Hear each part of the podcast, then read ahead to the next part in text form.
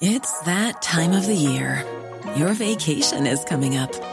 You can already hear the beach waves, feel the warm breeze, relax, and think about work.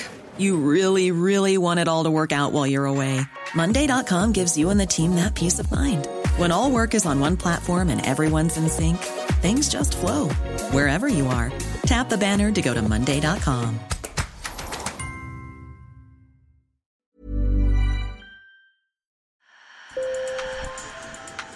Bonjour. Hello. Hola. Marhaba bikoum. Sur le fil, Le podcast d'actu de l'AFP. des nouvelles choisies pour vous sur notre fil info. Trouver un logement à un prix raisonnable et au vert. Des étudiants optent désormais pour un hébergement à la ferme, par manque de solutions abordables dans les villes ou par choix. L'association Campus Vert propose des logements aménagés dans d'anciens corps de ferme, une façon de faire vivre des bâtiments agricoles et de faire se rencontrer deux mondes, l'agriculture et les étudiants. Et les demandes pour ces logements abordables sont en forte hausse, alors que le coût de la vie étudiante a augmenté de plus de 6% pour cette rentrée. Je vous emmène dans les Hauts-de-France avec Benjamin Bouli-Ramès et Boubacar Diallo à la rencontre d'étudiants et d'agriculteurs qui semblent avoir trouvé un équilibre de vie. Sur le fil.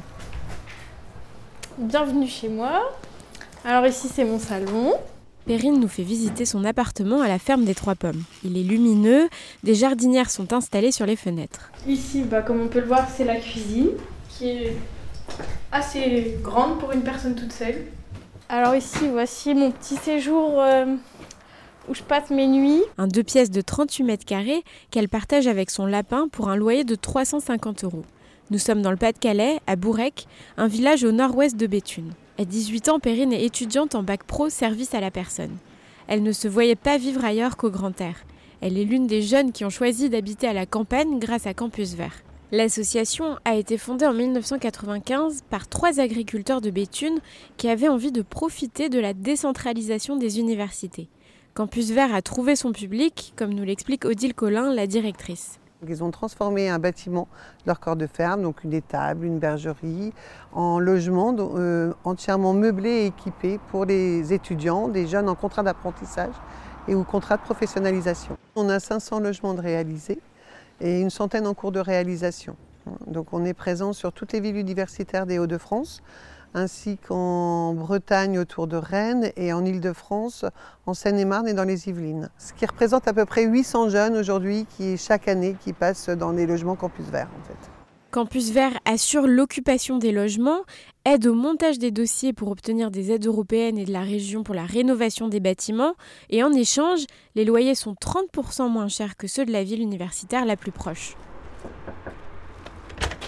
Salut Théo, Bonjour. ça va? Ça va T'as passé une bonne journée Bah oui. Bon, tu nous montres un peu ton chez toi Théo, c'est l'un des voisins de Perrine à la ferme des Trois Pommes, qui compte 4 logements. Il est étudiant comme elle, mais au lycée professionnel de Douai. 40 mètres carrés pour 369 euros. Théo a vite calculé. Oui, je peux inviter de la famille, des amis, je peux faire des soirées, je peux faire euh, ce que je pourrais pas faire dans un petit logement, euh, collé dans un appartement avec des voisins euh, au-dessus, en dessous, euh, où on pourrait pas faire de bruit. Catherine de Saint-Laurent, la propriétaire, s'est lancée dans l'aventure du campus vert il y a presque 20 ans, en 2005. Euh, Ça a vraiment amélioré notre cadre de vie. Ça nous a amené une source de revenus supplémentaire pour euh, développer un second projet, sans toucher, euh, j'allais dire, au revenu quotidien. Quoi. Ici, on est dans des loyers qui sont minorés par rapport aux loyers de ville pour prendre en compte le, le fait que le jeune ait une voiture pour aller à l'école ou en stage. On a à peu près euh, 1300 euros par mois de loyer pour les quatre logements. Bah, 1300 euros par mois, quand euh, on n'en a pas besoin pour vivre, on les met de côté. euh, c'est bien, c'est un super apport pour euh, acheter autre chose, refaire des travaux. Et ça, c'est un vrai complément de revenu pour la retraite. Grâce à ces logements, des corps de ferme abandonnés retrouvent une deuxième vie, les agriculteurs ont un revenu supplémentaire, mais pour Catherine, c'est aussi le moyen de faire se rencontrer deux mondes. L'agriculture a aussi besoin d'avoir une image dynamique. c'est important l'ouverture.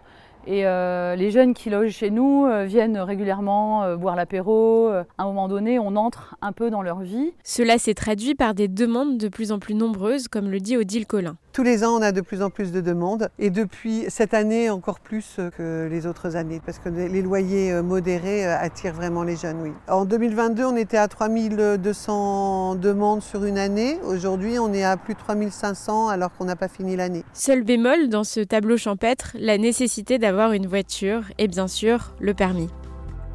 C'est la fin de cet épisode. Il a été réalisé par ma collègue Emmanuel Bayon et moi-même Berfine Topal.